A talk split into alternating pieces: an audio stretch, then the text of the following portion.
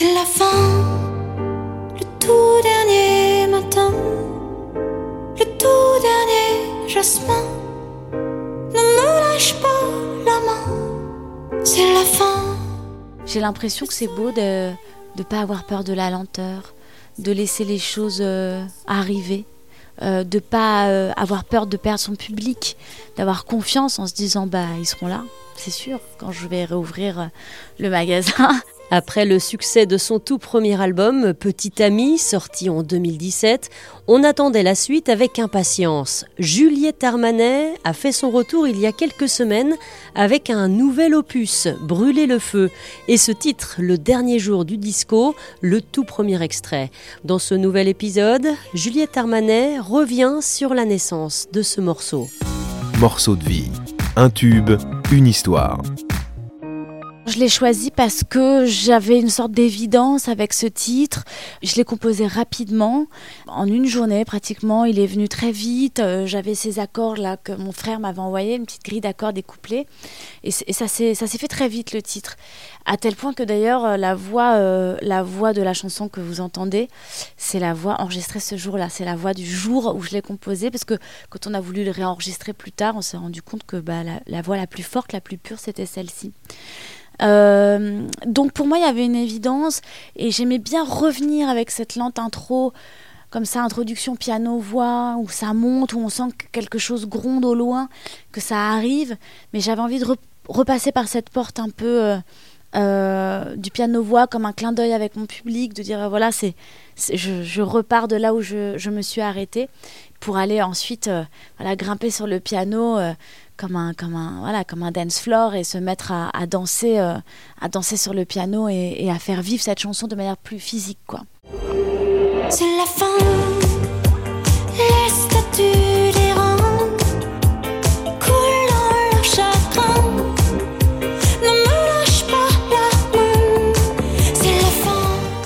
Plaisir de revenir sur le devant de la scène. Alors évidemment après euh, toutes ces périodes de confinement, bien évidemment, mais aussi parce que toi tu t'es euh, non pas isolé, mais tu as eu besoin de t'éloigner un petit peu parce que par exemple tu es devenue maman. Déjà, j'ai eu besoin de m'éloigner parce que je pense que c'est bien de s'éloigner quand on a fini euh, un, premier, un grand, grand, grand livre ou un chapitre. Dans sa vie d'artiste, on a plusieurs vies et il faut, euh, pour avoir plusieurs vies, il faut savoir euh, laisser les mus opérer.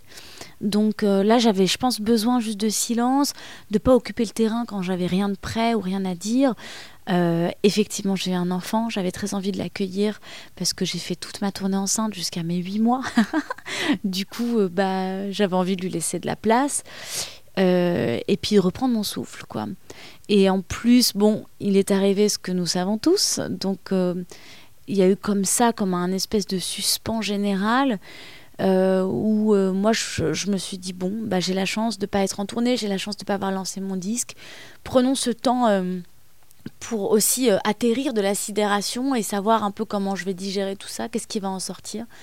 Et puis en plus, en vrai, j'ai l'impression que c'est beau de ne pas avoir peur de la lenteur, de laisser les choses euh, arriver, euh, de pas euh, avoir peur de perdre son public, d'avoir confiance en se disant bah ils seront là. C'est sûr, quand je vais réouvrir le magasin, il y aura du monde quoi pour pour partager avec moi euh, tout, tout, ce que j'ai écrit. Donc, euh, j'avais pas envie de céder à la panique. Je fais pas du rap. Euh, je suis pas là pour, pour sortir un hit.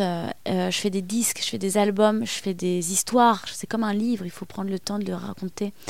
Et voilà, je milite pour la lenteur.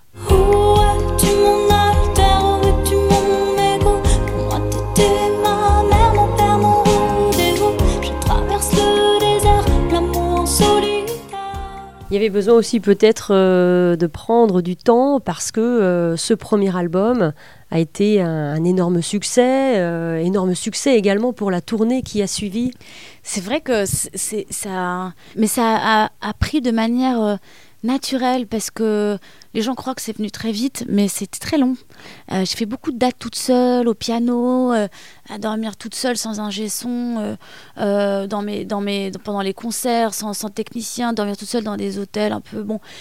J'ai roulé ma bosse quoi avant que ça marche. Donc après quand ça a pris, d'un seul coup j'ai eu des ailes, mais mais j'étais j'ai été fière que ça que ça prenne de manière organique, assez naturelle, euh, que ce soit. euh, c'est pour ça que j'avais confiance pour le deuxième disque parce que je me suis dit comme la façon dont les choses se sont faites, ça a été tellement euh, comment dirais-je, ça, s'est construit sa- sainement, sereinement. Il n'y a pas eu juste un titre qui ait fait toute une carrière, il y a eu vraiment un propos.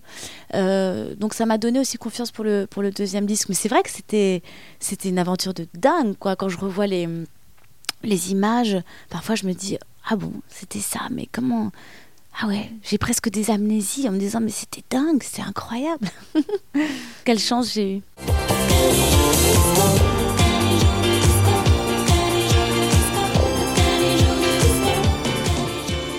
Le disco, on se souvient de cette période, pour ceux qui s'en souviennent en tout cas, période euh, un peu insouciante.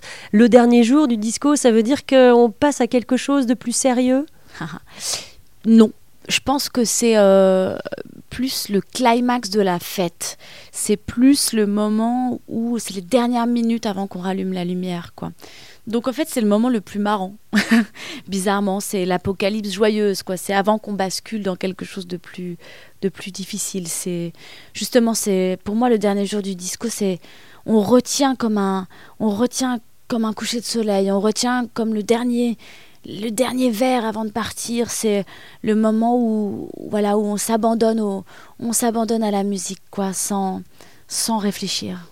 Le coucher ou le lever du soleil, parce que la, C'est vrai. la, la fête se termine et, et on voit euh, que le, le soleil est en train de se lever et qu'on a passé toute la nuit à s'amuser. Exactement, le coucher, le lever du soleil, les, les passages comme ça, quand on passe d'un état à un autre, quand on, quand on change d'état, quand quelque chose de la vie a laissé une trace sur nous euh, qui nous a fait du bien. On retrouve justement ce coucher de soleil, ce crépuscule, cette image-là dans le clip de cette chanson, Le dernier jour du disco. Un clip euh, très travaillé euh, qui fait penser aussi à, cet univers des, euh, des chanteuses d'il y a quelques années maintenant. Les vieilles chanteuses. bah, hum, c'est un. En tout cas, j'avais pas envie qu'il y ait de narration particulière parce que j'avais envie que les gens puissent euh, se plonger aussi dans leur, euh, leurs imaginaires respectifs. J'avais envie que ce soit vraiment un clip qui parle de la lumière, euh, où on passe voilà d'une lumière à une autre, euh, où il y a de la danse. Alors je me suis mise à danser, mais c'est pas forcément de la danse chorégraphiée ou quoi. Je suis pas, je suis loin d'être euh, une Christine and the Queens, mais j'avais envie de danser euh, de manière euh, sauvage et, un peu libre, que ce soit, même si c'est maladroit, de, voilà, de redonner à, voir aux gens euh, qui me connaissent et ceux qui me connaissent pas, euh, ce que ça donne aussi quand c'est en concert, avec ce truc très énergique, un peu volcanique comme ça, et, et un peu bordélique aussi, on peut le dire. Mais, mais j'avais envie que ce clip, ce soit la seule chose qu'on retienne, c'est que c'est quelqu'un qui danse euh, entre le jour et la nuit, quoi, et qui essaye de, qui essaye de, de, retenir euh, le plus, un, des plus un des plus beaux moments de sa vie, quoi, voilà. Alors c'est très paradoxal parce que tout à l'heure tu disais que euh, cette chanson finalement vous avez gardé euh, le, le premier jet en fait. Euh, là c'est pareil, tu dis euh, finalement il n'y avait rien de chorégraphié et en même temps ton univers il est très léché. On sent que qu'à chaque fois un clip, un visuel aussi, hein, les, les- les pochettes d'albums sont très très travaillées. Ouais, mais parce que, parce que j'adore ça, l'image. Ça me, ça me passionne autant que la musique de travailler sur euh, euh, quel visage on donne à la musique, euh, qu'est-ce qu'on raconte dans une image, comment. parce que c'est une grille de lecture énorme.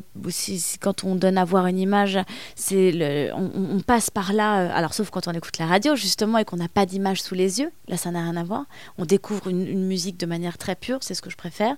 Mais quand il faut habiller en images, moi j'adore me plonger la science des, la science des couleurs, euh, la, la, la, la peau, qu'est-ce qu'on fait avec une peau, euh, comment on éclaire un visage, la typo, ça va être quoi la typo, qu'est-ce que ça raconte cette typo-là, dans quelles influences on se, on se, on se, on se glisse. J'ai beaucoup de livres de graphisme, beaucoup de livres sur les pochettes, les plus belles pochettes euh, de disques du monde. C'est très marquant, une belle pochette, ça raconte euh, beaucoup de, de ce qu'on a à dire dans un album. Quoi. Moi, j'ai des souvenirs de pochettes de Björk incroyables qui m'avaient fasciné, qui ont habité mon imaginaire euh, de manière très forte. Quoi. Donc, euh, j'adore ça, moi, ça, de jouer avec son image, se déguiser, se travestir, donner des, des codes, des fausses routes. Euh, c'est marrant. Et moi, j'aimerais bien à long terme réaliser mes propres clips et tout, mais c'est dur d'être à la fois dans l'image et hors de l'image. Mais ouais, j'ai vraiment ce, cette passion pour pour, euh, pour le cinéma, parce que c'est du cinéma en fait, euh, quand on se lance dans des clips ou dans des pochettes, c'est euh, quelle est, le, voilà, quelle est le, la grille de lecture qui va, qui va être celle qu'on donne au public. Quoi. Et, et c'est hyper, hyper intéressant. On va brûler le feu. Y'a que du rouge là dans ma tête pour toi. On va briller à deux. Brûler le feu, euh, qu'est-ce qui se cache derrière cette euh, formule pléonastique? Exactement, c'est un pléonasme. Alors qu'est-ce qui se cache derrière cette formule? Euh, Bon, déjà, j'aime l'idée que c'est une espèce de formule un peu avide, qui me fait rire, qui est un peu un, un geste un peu néo-surréaliste, euh, que on peut jeter une fenêtre par la fenêtre. On connaissait allumer le feu, mais pas brûler le feu. Bah voilà, brûler le feu. Euh, donc il y a quelque chose qui est un petit peu comme ça, euh, c'est un peu un clin d'œil humoristique. Après, il y a quelque chose de très fort, ça raconte quelque chose de très fort pour moi. déjà, c'est le titre d'une des chansons de l'album. Et au fur et à mesure que je me suis mise à composer ce disque, j'ai eu la sensation que ce titre était vraiment le plus représentatif du contenu de l'album, qui est un album qui est plein de désir, qui est très sensuel, euh, qui est très exalté, un peu excessif, euh, des orchestrations assez chatoyantes, pas mal de cordes. Euh, c'est vraiment un éloge de la passion. Euh, au sens presque, voilà, comme on peut le lire dans la littérature, un peu libertine, euh, voilà, les liaisons dangereuses, ça aurait pu s'appeler comme ça. Après, c'est aussi, euh, j'aurais pu aussi l'appeler aimer l'amour, quoi. Il y avait un peu quelque chose de, de ce, de ce goût-là. Et surtout, ce que ça raconte, c'est que parfois, le feu qui nous traverse, qui peut nous détruire, qui peut nous anéantir, parce que c'est un élément destructeur, et ben ce feu-là qui a été à deux doigts de me consumer, c'est lui qui m'a tenu le plus en vie finalement ces trois dernières années. C'est grâce ou à cause de ce feu euh, que j'ai eu, eu euh, envie de me jeter dans ma musique à corps perdu, que j'ai eu envie de d'écrire toutes ces chansons qui sont des, des grandes déclarations d'amour euh, passionnées. Il y a dans l'album des titres qui s'appellent Le rouge aux joues, Tu me plais, Je ne pense qu'à ça.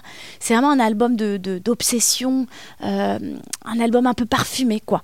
Et et voilà, brûler le feu, c'était pour moi une façon de, comme une prière.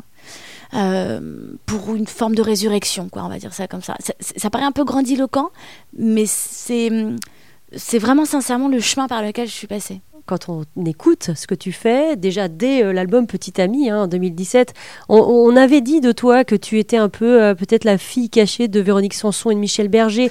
tu t'inscris dans, dans, cette lignée-là.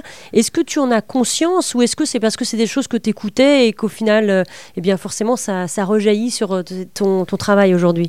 Moi, j'en ai pas tellement conscience. C'est parce qu'à force de me dire que c'était ça, bah, j'ai fini par me dire que ça pouvait être ça. Là, sur cet album, c'était drôle quand j'ai mis le, le, clip du dernier jour du disco en ligne, il y avait euh, Ah, c'est du Mylène Farmer tout craché. Puis le, commentaire d'après, là, c'est clairement Véronique Sanson. Commentaire d'après, mais c'est Kate Bush, non? Bon, bref, je pense que les gens ont besoin d'avoir des repères et, c'est, et, ça me va, moi, en fait. C'est normal. On a toujours besoin de. Je crois qu'il y a même quelqu'un qui a dit que c'était du Balavoine ou du Calogero. Enfin, bon, bref, je suis passée par beaucoup de, personnages. mais. Euh, ça me gêne pas moi. C'est, chacun y met ce qu'il a envie d'y mettre. Si toi tu entends qu'il y a un peu de Mylène Farmer, bah c'est peut-être vrai, mais c'est pas conscient. Euh, c'est beau que ça fasse écho. De toute manière, la musique n'est faite que de ça. On est fait. Je suis euh, à très très grande échelle une petite petite fille de Chopin euh, comme de Britney Spears et en fait toutes ces, toutes ces émotions par lesquelles que j'ai traversées en écoutant toutes les, musiques, les plus grandes musiques de ma vie, elles ressortent dans ma musique. Et tant mieux, en fait. C'est très bien. Tout, la musique, c'est, fabriqué comme ça. Le jazz vient du classique. Euh, voilà, enfin, je veux dire, euh, la, pop vient du jazz. Il y a eu comme ça des, des enfants terribles qui ont créé des, des grands courants musicaux. Donc, euh, tant mieux que chacun y voit qui il a envie d'y voir. Si on y voit un peu de moi, c'est tant mieux.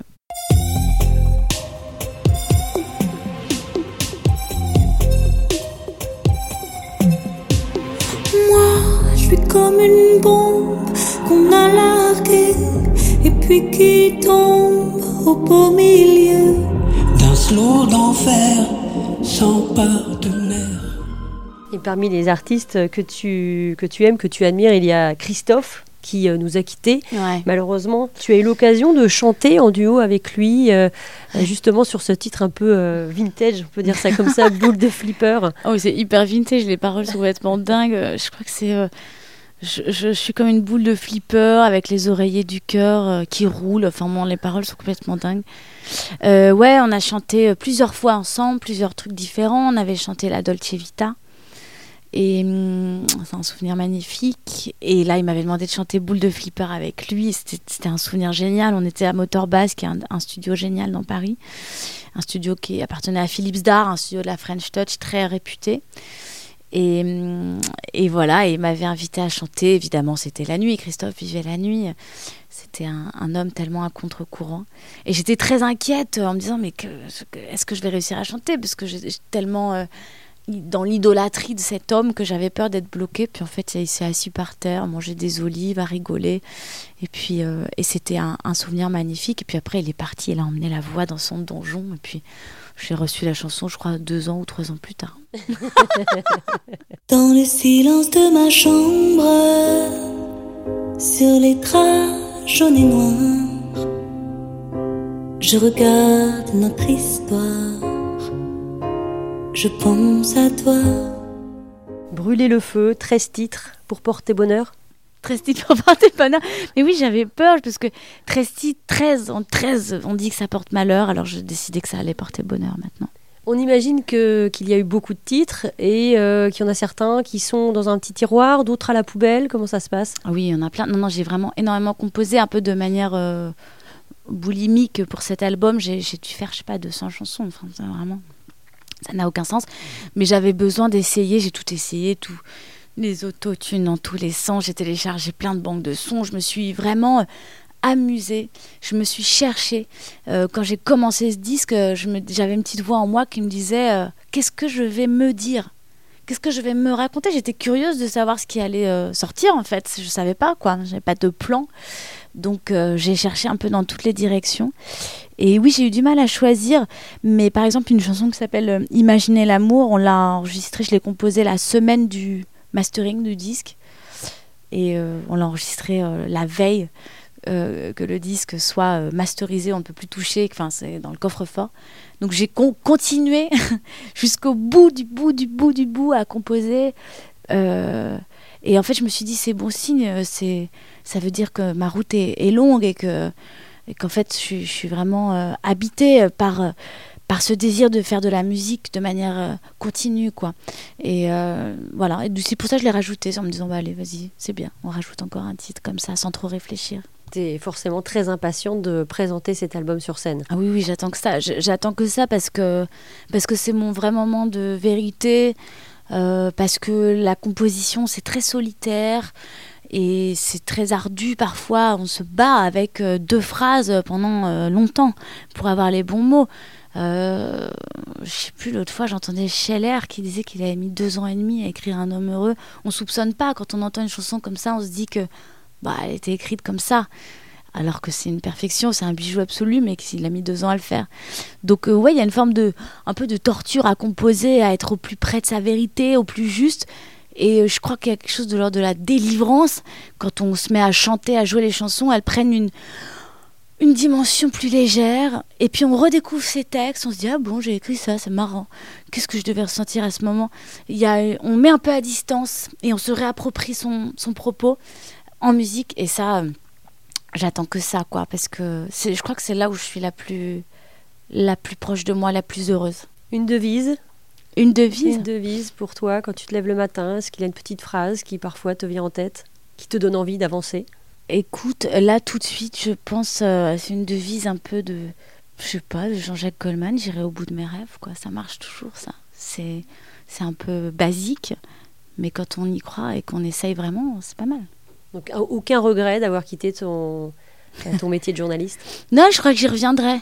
J'y reviendrai peut-être à la radio parce que parce que j'adore la radio et que que sans doute je me vois bien femme de radio quand je serai un petit peu voilà j'en aurai un peu marre des, tournées de bouger tout le temps et tout. Euh, la radio c'est un média qui me qui me parle tellement que je pense que j'y reviendrai puis interroger les autres euh, ça fait du bien. Nous on est dans des dans vies où on ne parle que de nous de moi moi moi moi je. Bon ça peut rendre un peu un peu bête quoi. Il faut il faut garder l'œil euh, ouvert vers euh, bien les chakras ouverts vers les autres sinon on peut devenir un peu un peu triste même je crois. Donc euh, voilà, revenir vers quelque chose de de, de, de, re- de rebasculer la caméra dans l'autre sens, euh, je pense que ça ça sera très bénéfique et même nécessaire. euh, Je suis sûre que j'y reviendrai. C'est une belle conclusion. Merci Voilà. beaucoup Juliette Hermanet. Merci infiniment, merci beaucoup. À bientôt. À bientôt. C'est la fin.